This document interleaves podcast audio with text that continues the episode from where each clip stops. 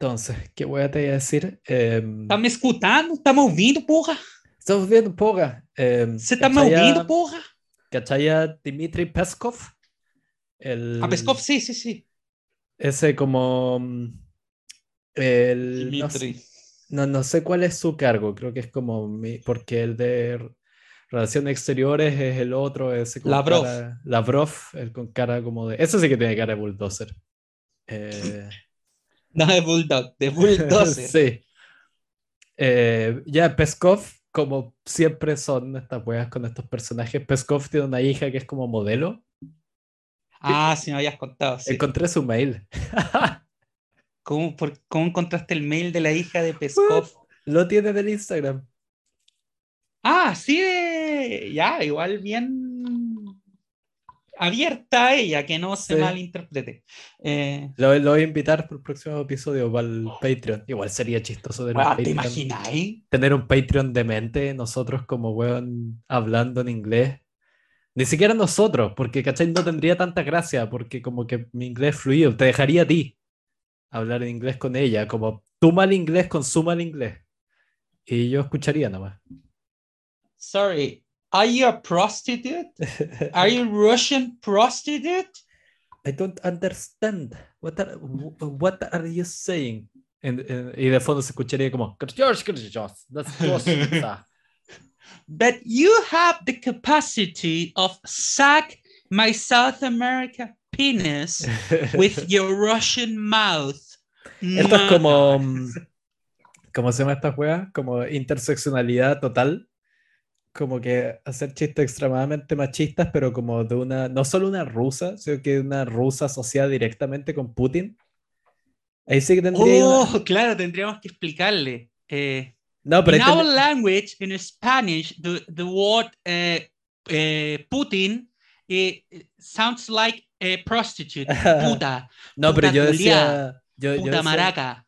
Decía el, decía en el sentido como de, si le explicáis toda esta weá, como estamos siendo machistas, pero como con la hija de uno de los asesores más cercanos y fieles de Putin, una feminista que haría como, "Mm". la, la dejáis marcando ocupado, heavy, es como, La anulamos. sí, es como, weón, en, en verdad que termina como esa escena de la película de Los Simpsons que tienen al robot que, que tiene que desactivar la bomba. Yo creo que es la mejor escena de esa película, es bastante mala dentro de todo. Cuando el robot dice demasiada presión y le quita la pistola al jefe Gorgon y se pega un tiro. sí, sí, sí, temas. Sí, pero un segundo, voy a apagar una web. Eh, bueno, mientras Lucas apaga eso, él hizo alusión a mi mal, a mi mal inglés y quiero acá dar un consejo a, a toda la gente que de verdad quiere mejorar su inglés. Yo cuando conocí a Lucas era eh, Tarzán, o sea, en inglés no sabía nada, no sabía un carajo, hablaba muy mal inglés porque en mi colegio tuve francés, pero no tuve, o sea, tuve inglés, pero no, pero muy mal inglés. Eh, y justamente Lucas acaba de mencionar un capítulo de Los Simpsons y se van a reír, pero una de las maneras en las que logré mejorar mi inglés por mutuo propio, absolutamente propio, así que la aconsejo, fue ver los capítulos originales de Los Simpsons eh, ¿En en inglés. Eh, esa fue una de las tantas cosas que hice para aproveché bastante el encierro de la pandemia también, pero pero todo autodidacta, chicos. Yo eh, y hoy día soy capaz de verdad de, de leer texto y leo el Guardian todos los días como fucking progre. Eh, escucho la BBC, ¿no? Y soy capaz de... Pero, pero todo eso de forma eh, autodidacta. Así que, gente, de verdad, como consejo, todas esas mierdas que anuncian, eh, me acuerdo que en nuestros tiempos existía el, el, el Wall Street Institute, no sé si todavía estará, pero era como un- una especie de preu, pero que te enseñaban inglés, solo Sí. inglés. Vale, valen callampa todas esas weas. El, el método más efectivo siempre va a ser la inversión absoluta. Y Sí. todos los que no puedan someterse a una inversión absoluta porque no tienen la plata para irse a huellar seis meses a Nueva Zelanda, eh, les recomiendo, vean películas, escuchen música, pero escuchen detenidamente, o sea, Claro. eh, traten de entender lo que dice el... Y para todo eso siempre lo más recomendable por un tema de cercanía a nuestra fonética castellana, escuchen, eh, siempre traten el inglés británico estándar, la pronunciación recibida.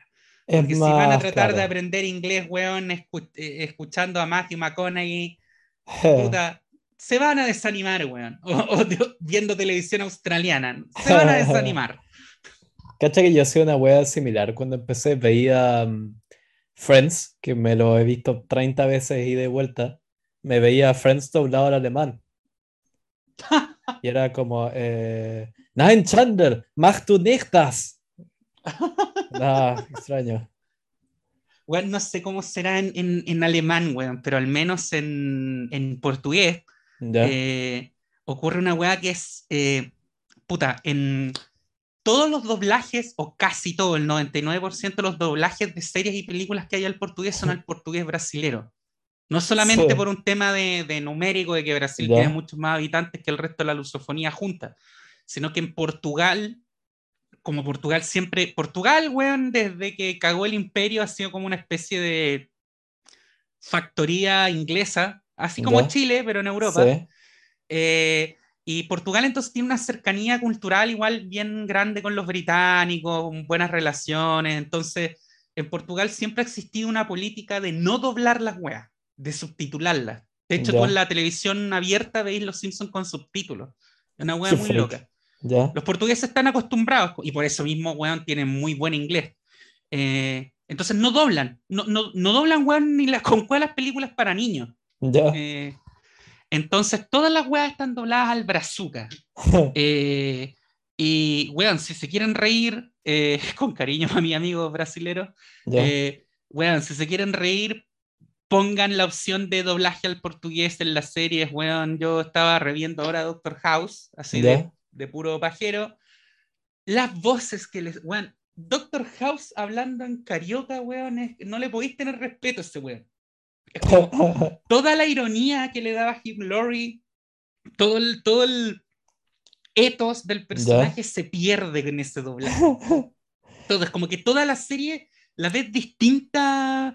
porque el doblaje en español latino y en castellano de España mantienen como esa esencia del, del tono que le da Hugh Laurie, es como Sí, que cuidan sí, en son mantener. bien fidedignos, sí.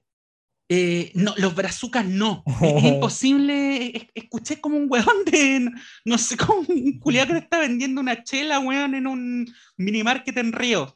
Como, eu tenho ya pronto o diagnóstico. Está vendiendo una brama tibia, claro.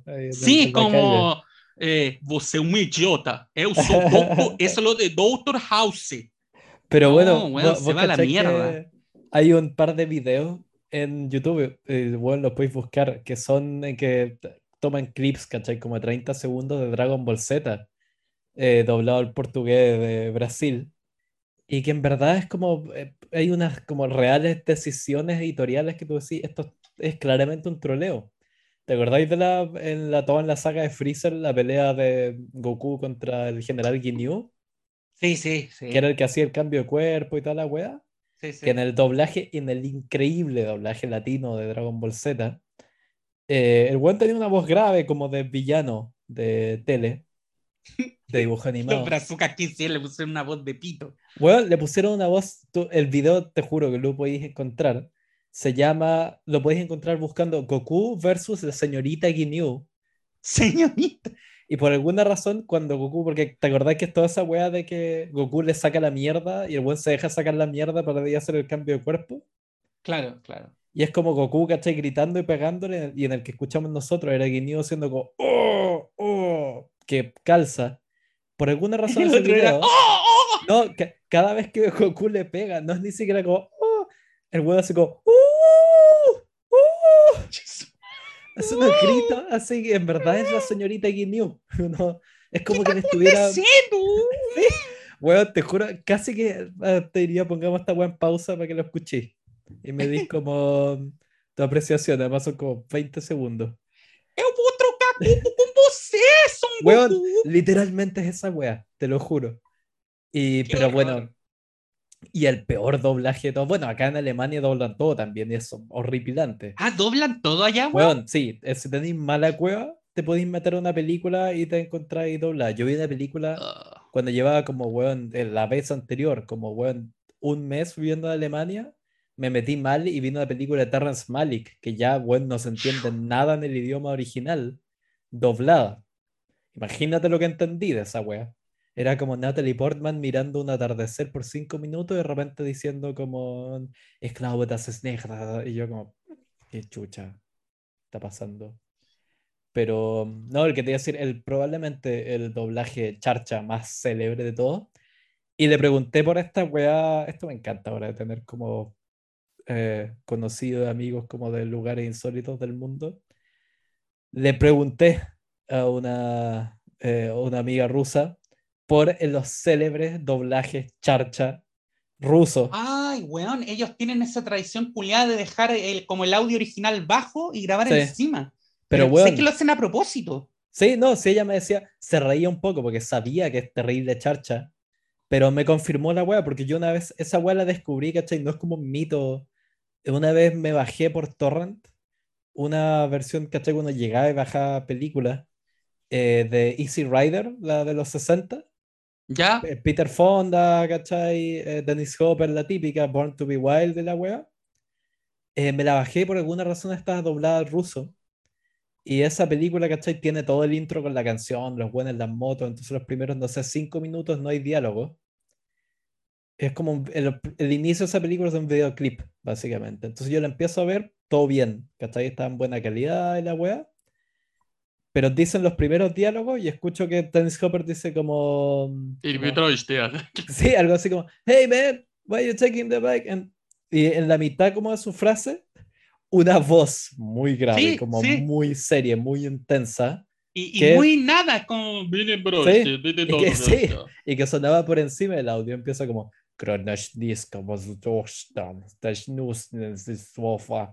Y yo como, y más, me acuerdo que me asusté porque, weón, tenía como 20, así dije como, ¿qué esta weá? Onda, weón. ¿Estoy oyendo voces o alguien se infiltró en el computador? Sí, no, dije, ¿qué mierda bajé? Y ahora como un agente soviético me está diciendo como todo se ha acabado, prosiga por favor hacia afuera del departamento para que lo llevemos con nosotros. Este es un dato freak muy bueno, weón. De más que alguien lo sabe, eh, de los que nos escuchan, no sé si tú lo manejas, pero eh, no sé si te acuerdas de esa teleserie que le fue muy bien en su momento que se llamaba Los 30, donde, de TVN, una de las primeras nocturnas de TVN. Weón, eh, qué paja, ya calificamos para teleserie nocturna al TVN, weón.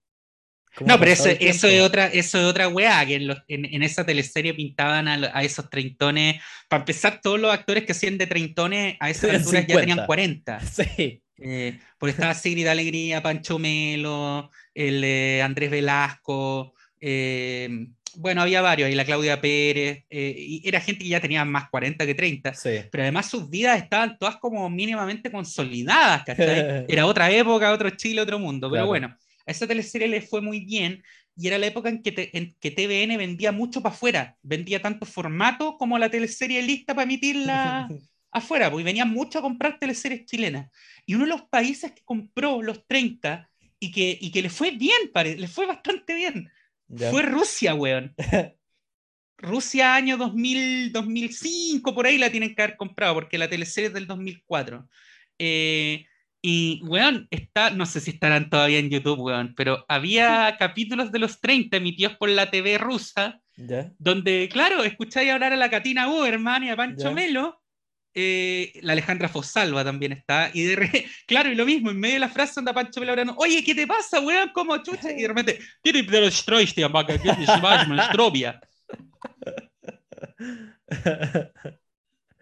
La raja. Sí, es raro, bueno, se ha dicho esta weá infinitas veces en el podcast, pero hoy día mismo, como hace rato no la veía, almorzamos con mi amigo ucraniana acá, y me sorprende, weón, en verdad que entre como latinos y eslavos ex eh, órbita soviética, weón, te entendís perfectamente. Es como que somos como, weón, eh, como. E, es, como la, el yin y el yang, pero somos. Es la misma mentalidad culiada como de supervivencia, como de desconfiar de cualquier weá que sea como Estado o algún poder consolidado, como de estar siempre pensando tres movimientos más adelante porque en cualquier momento viene como el desastre. Que te van a cagar. Sí, fuera de huevo y además como tener como humor negro. Sí, es muy loco con esta buena como que pasa algo y yo como que la miro y de ahí le pregunto, es como los dos llegamos a la misma conclusión, como es muy loco. lo, como todo lo que tenéis en común con esta gente, siento que tú los veías y decías, estos, ¿cachai? Se parecen más, claro, un alemán que uno, pero bueno, uno es como la misma wea. Pero hablando de eso, y para entrar en el tema de hoy. Pero, espera, antes, una última recomendación. Eh, todavía puede ser que esté en YouTube.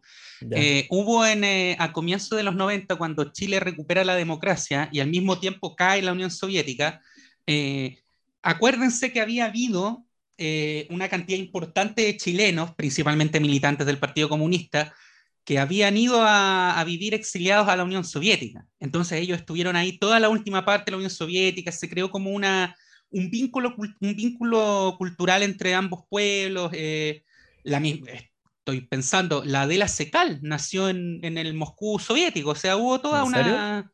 José Secal estuvo exiliado allá, eh, entonces, claro, hubo como un vínculo. Y resulta que eh, a comienzos de los 90 hubo algunas colaboraciones, por decirlo así, o cineastas rusos que vinieron a, grabar películas acá a Chile. Eh, películas que se estrenaron allá, que tuvieron rodaje allá en Rusia, rodaje me refiero eh, que estuvieron en cartelera, estuvieron en el sistema cinematográfico, y que acá en Chile se vieron poco o no se estrenaron. Una de esas películas se llama, y que es como una comedia típicamente rusa, así como tragicómica, humor negro, los agentes de la KGB no creen en Dios. Eh, no, perdón, los agentes de la KGB también se enamoran. Eh, con actores chilenos. Parte de la película se grabó en el Santiago de comienzos de los 90. Eh, y pasa lo mismo. Los diálogos de los actores chilenos en español, cuando la película transcurre en Chile, claro, hablan, están hablando así normal, porque la que está en YouTube es la versión rusa, y, y, de repente aparece una voz, la meta. Eh, entonces, muy chistoso. La película es, interesante, más que, más que como obra en sí, eh, porque es un, es un artefacto de su época de su época. Entonces veis cómo era tanto la Rusia de fines de, de, la Unión Soviética con el Chile que estaba volviendo a la democracia. Fue una época muy interesante para hacer el, el contraste entre los dos pueblos. Y si eso le sumáis un guion humorístico y eh, interesante, interesante para ver, para analizar, para sentarte a analizar y ver cómo, oh, bueno, eso era Santiago hace 40 años. Bueno, y ahí podéis tirar también como, bueno, un paralelo súper claro de que técnicamente, si va en particular con Ucrania, como que bueno, la nación ucraniana independiente, como que vuelve, no podría decir renace, o la Ucrania así como democrática, parte como en la misma época, más o menos, que Chile vuelve a la democracia. Hay como tres años de diferencia. Creo que Ucrania es 94 mi Chile es como tres años antes, dependiendo de que le pregunté. Eh, Ucrania es 92, porque la Unión Soviética se disuelve en diciembre del 92. Claro, sí. Pero bueno, todo eso decía, y para conectar con el tema de hoy, le pregunté tanto a la ucraniana como a la rusa por Kaliningrado. Que, que a propósito, la otra web, hoy día estábamos en una presentación de un tema, alguien mostró, ¿cachai? Como un video de esos como Vox explica. No Vox los... No Vox España. Sí, no los, no los busca Vox explica por qué la violencia machista no existe. Vox explica por qué algunas mujeres no quieren ser mujeres. Em, eh, no, el Vox gringo, el, la wea de la FARC con Venezuela. Ay, puta la wea, con Colombia. Y tenía esta sentada como todo, eh, yo sabía lo que se venía, ¿cachai? Entonces cuando empiezan a hablar como de las últimas épocas de las FARC y mencionan a Timoshenko, al tiro como que mueve la cabeza para mirarla. Esta puso una cara como de... ¿eh? ¿What the fuck? Sí, en verdad no entendió nada. como que le escribí un WhatsApp y le dije, ¿qué te parece eso de que los guerrilleros colombianos tenían nombres rusos? Y me pone como, no lo entiendo. Claro, es como que un guerrillero en Europa Central o en Asia Central se llamara, no sé, eh, Caupolicán, Claro, fuera huevo, como que hubiera sido una especie de... Sí, qué mierda. Fuera huevo, claro, como una especie de fascinación, así como los tehuelches en Rumania. Claro, claro. Incluso eso haría más sentido, porque tenéis cierto como parentesco lingüístico entre el español y el rumano. Pero bueno, ella le, le pregunté por Kaliningrado Y me dijo, ah, me dijo, fuck them, que se lo dijo que lo recuperen los alemanes. Me dijo, fuck Russia. Pero claro, porque ella es ucraniana. Claro, y quiere como que cague Rusia nomás. Y la otra le pregunté a la rusa por Kaliningrado y me dijo, bueno, nos hueve esta wea. Me dijo, me dijo, oh, no sé, nunca he ido. Me dijo, pero debe ser otra ciudad rusa fea y pobre. es Rusia, Moscú, entonces es un poco cruel con el resto de Rusia. Como que... Eh, claro, debe, es, es, poco probable, no, al revés, es muy probable que nunca haya ido, porque estaba leyendo que es un culo ir para allá, weón. Eh, de, o sea, por, razones obvias. A ver, para que se hagan una idea, Kaliningrado es un enclave que está separado del resto de Rusia y está separado además desde los años 2000 ya por la Unión Europea. Sí, pues, porque Lituania y Polonia son parte de la Unión Europea. Sí, pues más que Unión Europea está rodeado de territorio OTAN. Eh, sí, no, es, es Lituania y Polonia.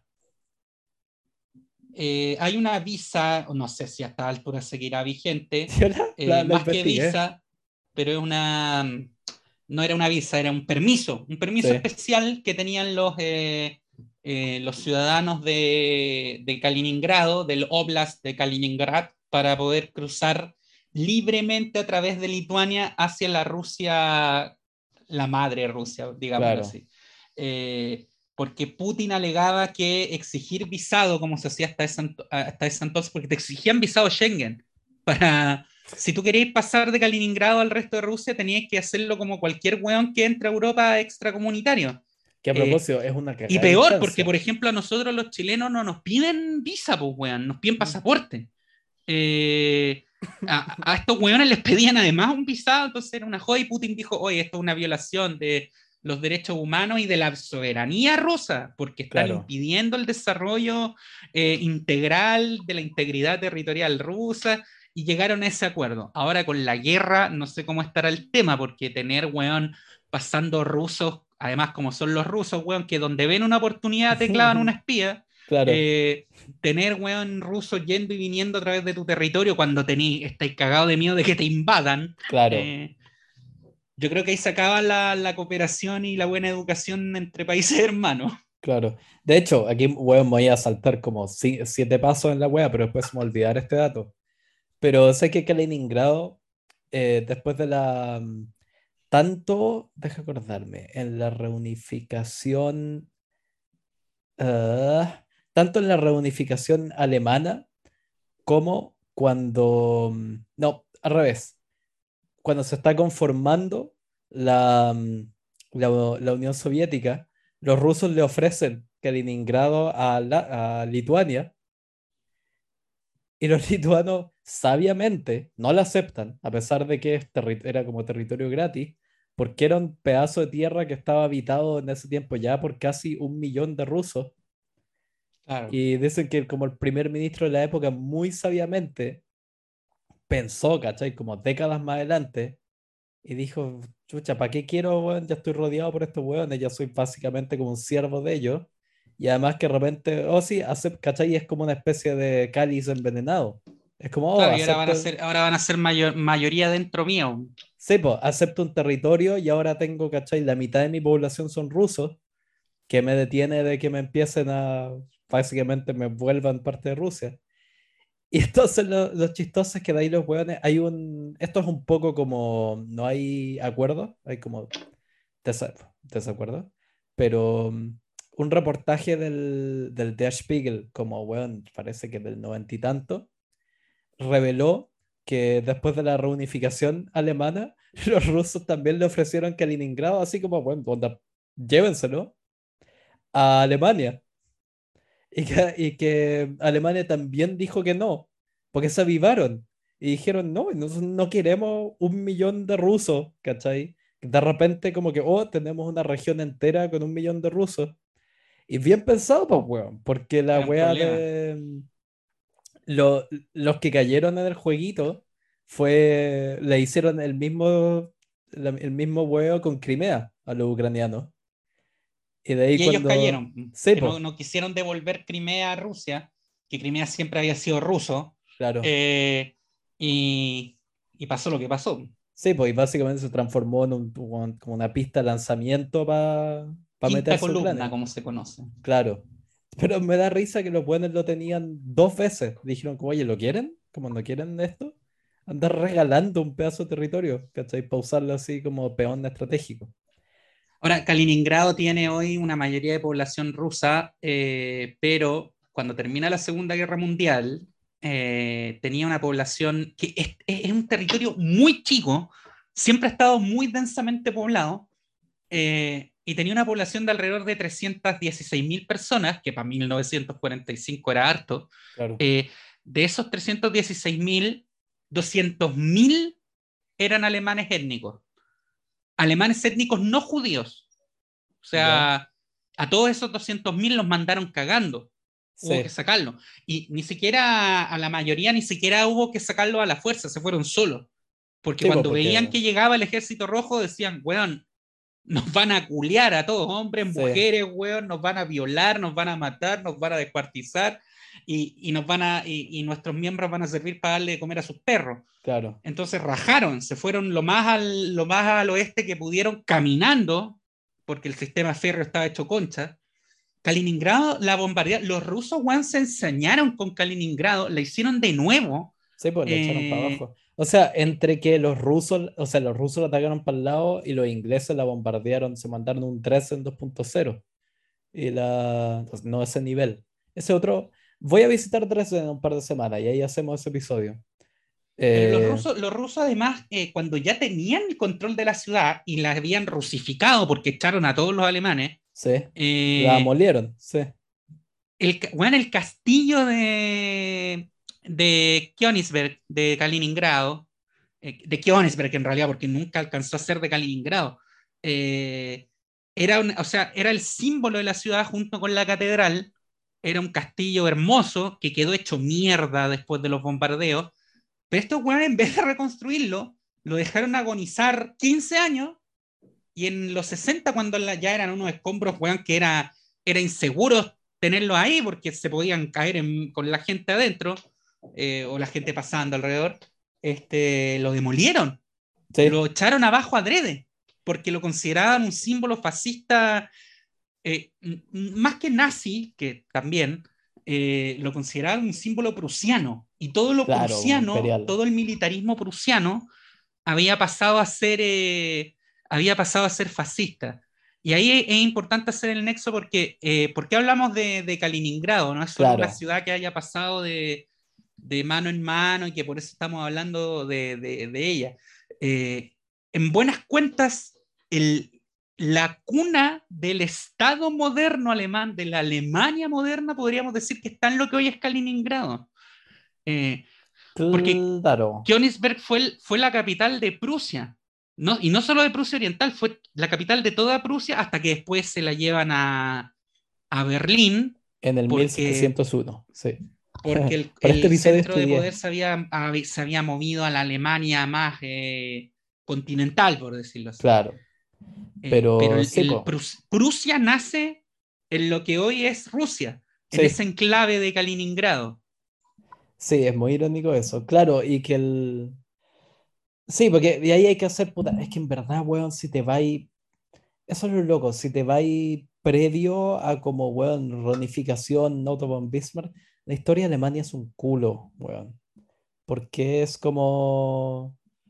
En verdad que yo- estoy haciendo el intento por entenderla, pero es, es como territorios que se unen, que se separan, que forman una wea freak que se llama Sacro Imperio Germánico eh, Romano, de ahí los caballeros teutones, y por qué se llaman teutones, y weón, oh, es imposible, Pi- weón. Piensa que Prusia, nosotros asociamos prusiano, especialmente acá en Chile, que identificamos prusiano con, con, con este Es- militarismo alemán. Es sinónimo de alemán, chileno- sí, es sinónimo de alemán, porque el ejército chileno fue formado a partir de la guerra franco-prusiana por oficiales alemanes, prusianos, que eran los que le habían ganado la guerra a los franceses. Entonces lo asociamos netamente con alemán. Pero, pero Prusia, eh, los prusianos, en buenas cuentas, le usurparon la identidad a una tribu báltica, étnicamente báltica, o sea que no tenía nada que ver con los Sí. alemanes. que se llamaban los prusianos, que hoy día se Prusianos conocen como sí. prusianos viejos, prusianos antiguos. Claro. Eran una tribu báltica, o sea, lo que hoy es el oblast de la provincia de Kaliningrado, eh, no era originalmente ni, ni rusa ni alemana, si lo queréis ver así, hoy día serían más lituanos que otra cosa, porque Claro. lo ocupaba un grupo báltico emparentado directamente con los lituanos, eh, con, no, los estonios son otra wea, pero con los, con los lituanos y con los letones. Sí, pues, y que. Sí, una hueá muy rara, porque de eso no hay demasiada información, como que estaban ahí, ¿cachai? Era un pueblo como báltico más. Y los que llegan a, a como básicamente a sacarle la chucha porque estaban haciendo como la. Eso, otro episodio cruzadas, las cruzadas bálticas. Eso, las cruzadas bálticas son los caballeros teutones, que hay que meterse. Esto es como. Es una real muñeca rusa este episodio que estamos armando, weón. Eh, y también hay que saber cuáles son los caballeros teutones y en qué se diferencian de como los templarios, que es una orden similar. Era Sí. otra, es porque es fundada en Acre. Una amiga estuvo allá en Acre hace poco, me mandó un par de Ah, fotos Acre, así. Aco, no, hoy, día está en, hoy día está en Israel eso. claro. Sí.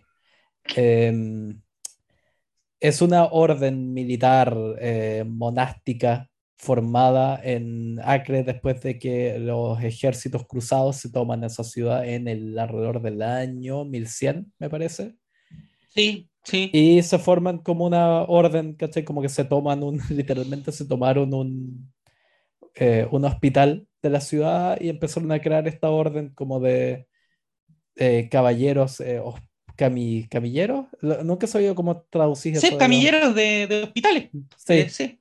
pero suena penca, porque hospitaliers y como camilleros, como penca, pero, pero bueno, una orden que empieza a crecer y que después de que las cruzadas dan a la chucha, se mueven de vuelta a Europa y luego el- de que el Papa les da el visto bueno, como ya, ustedes también ahora pueden ser una orden como religiosa y de caballeros, empiezan a llevar a cabo las cruzadas bálticas o como del norte de Europa, que era todo una- un intento por cristianizar a como todo lo que hoy en día es como Lituania, todo lo que es como el entorno del La, mar la última zona de Europa que quedaba pagana. Claro.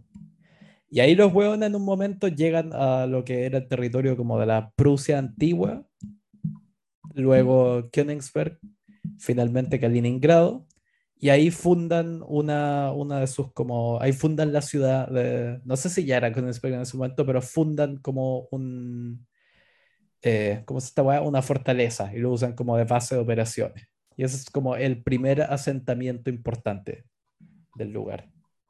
Y ellos establecen ahí una wea muy loca que, que fue. Es un estado teocrático, pero el término específico para esto, que es como lo que hoy existe en Grecia, en el, en el Monte Athos, es un estado monástico. Era Claro. un estado que, que tenía todo lo que tiene un estado: justicia, eh, eh, pero, leyes, pero que estaba gobernado como un gran monasterio, como una gran abadía gigante. Claro. Eh, porque era, era gobernado por monjes. Espérame, me pica la pierna.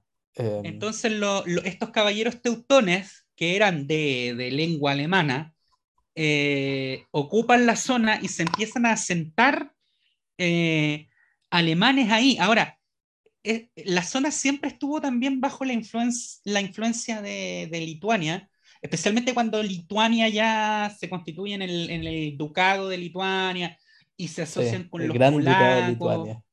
Eh, entonces, siempre, pero es, eh, es muy loco.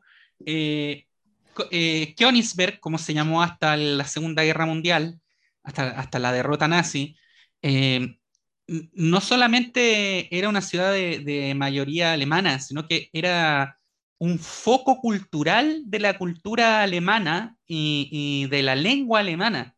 Eh, por ejemplo, la primera traducción del Nuevo Testamento al polaco ¿Ya? se hizo en, en Königsberg, ¿Cacha? porque Königsberg era la, como era una zona que estaba cerca de Polonia y muy influida por Polonia, pero que era de mayoría alemana y, y pertenecía a Alemania, eh, pasó a ser un foco de los luteranos polacos.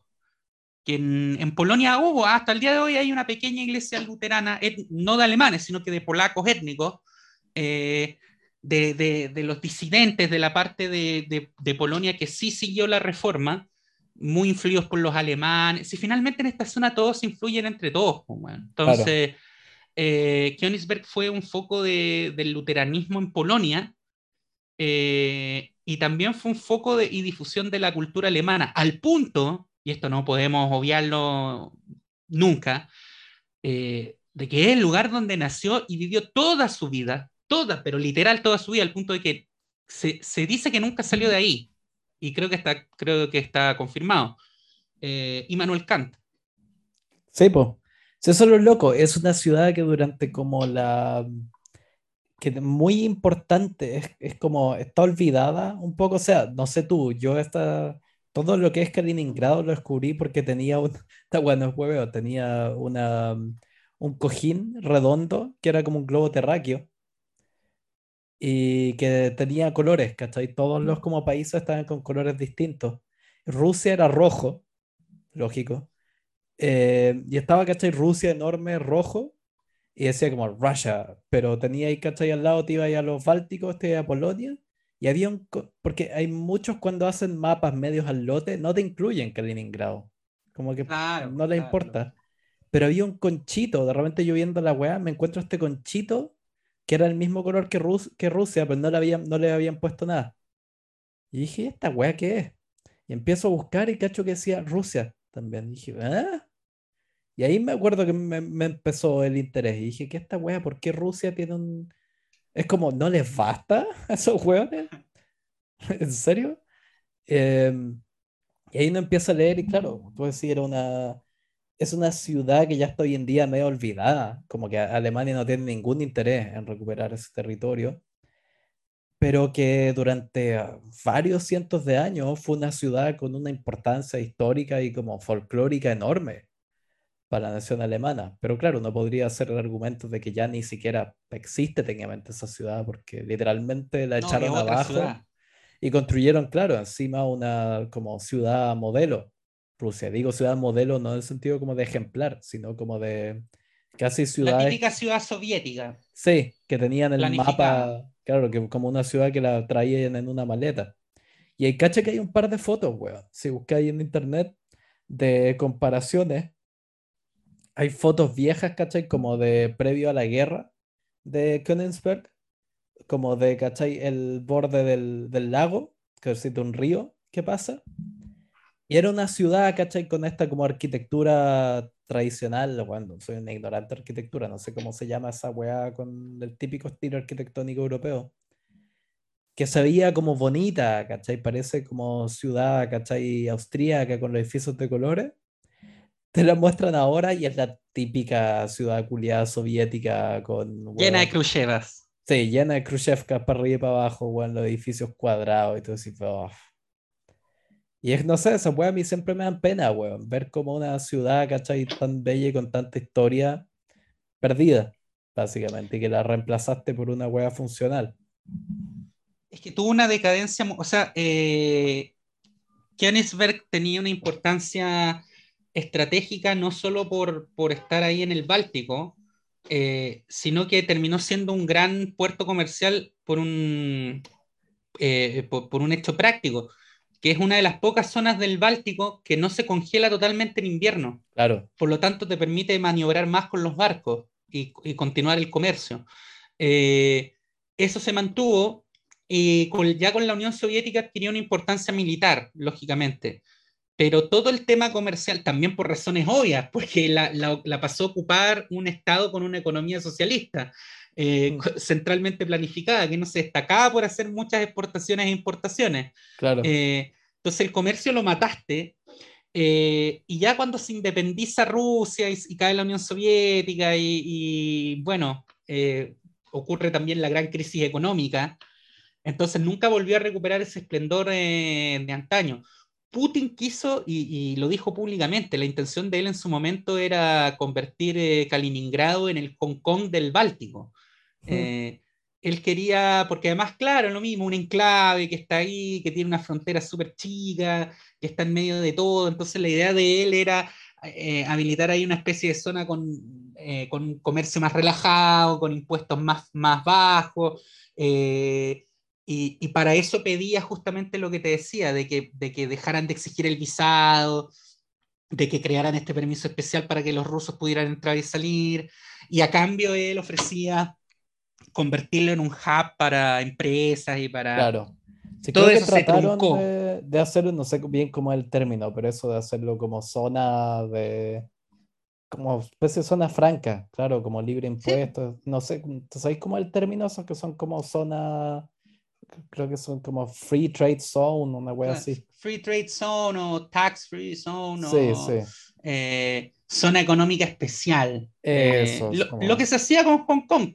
Claro. O lo que se hace hasta el día de hoy. Hong Kong económicamente es una zona aparte de, de China junto a Macao.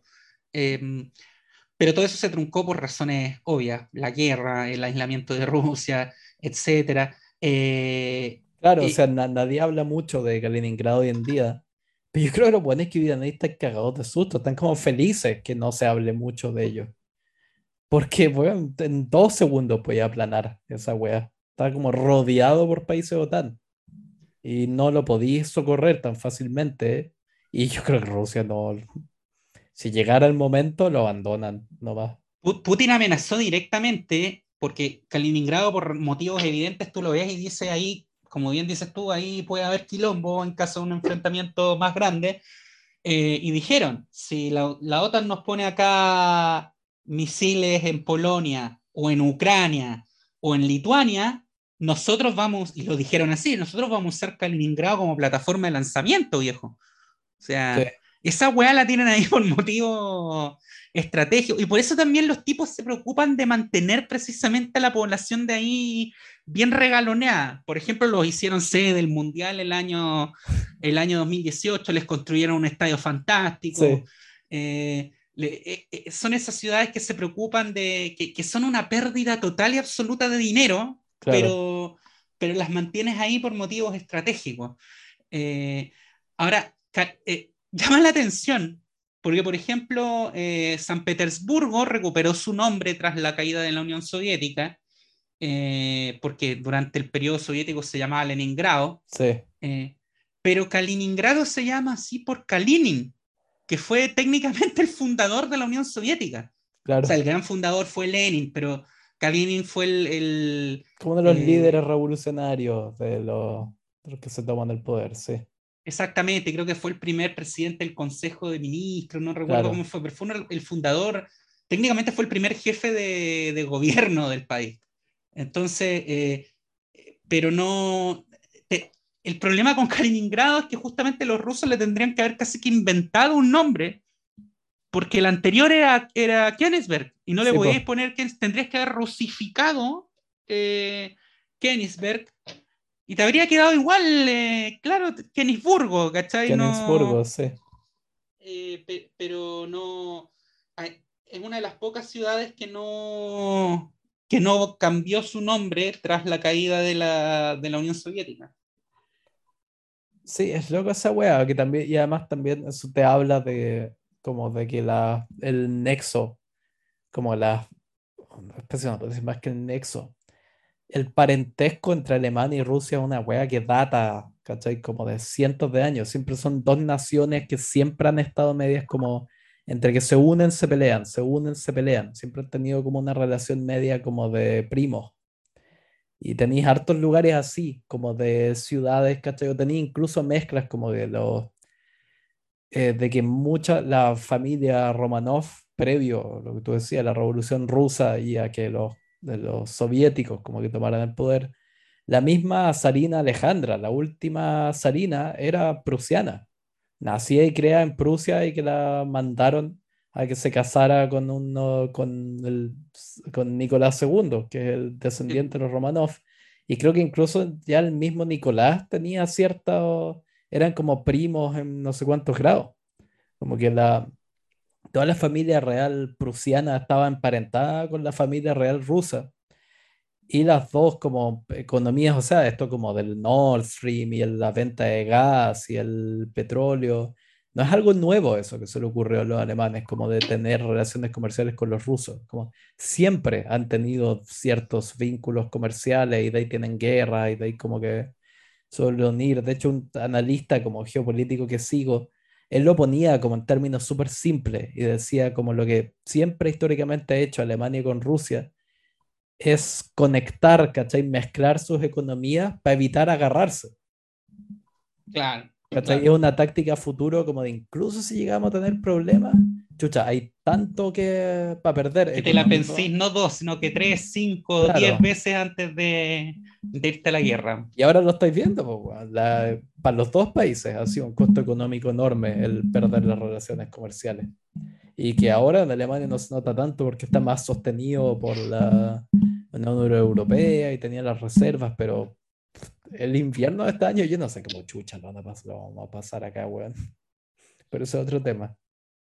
Mira, tengo una tabla acá eh, que, muestra desde el año 1657 cómo ha sido este embole del cambio de dominio en la zona de Kaliningrado.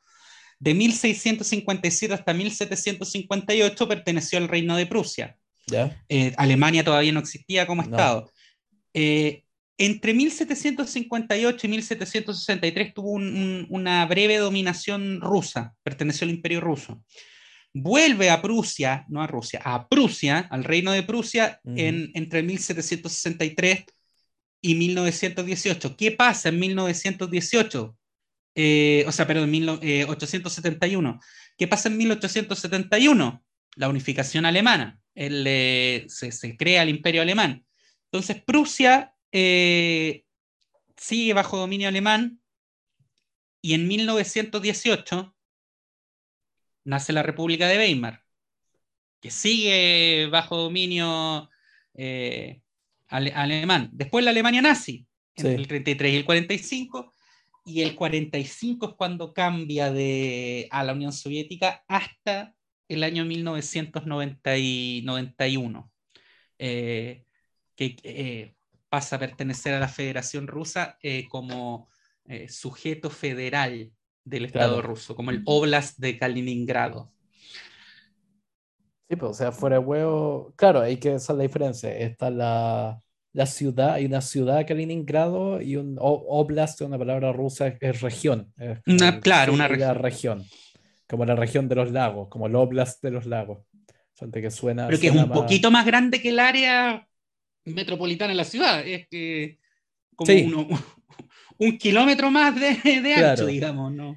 Y que además lo otro loco, creo que la distancia entre como la frontera de, del Oblast de Kaliningrado con Bielorrusia es una wea así como 34 kilómetros. En una distancia así como que la podéis cruzar de un salto, casi.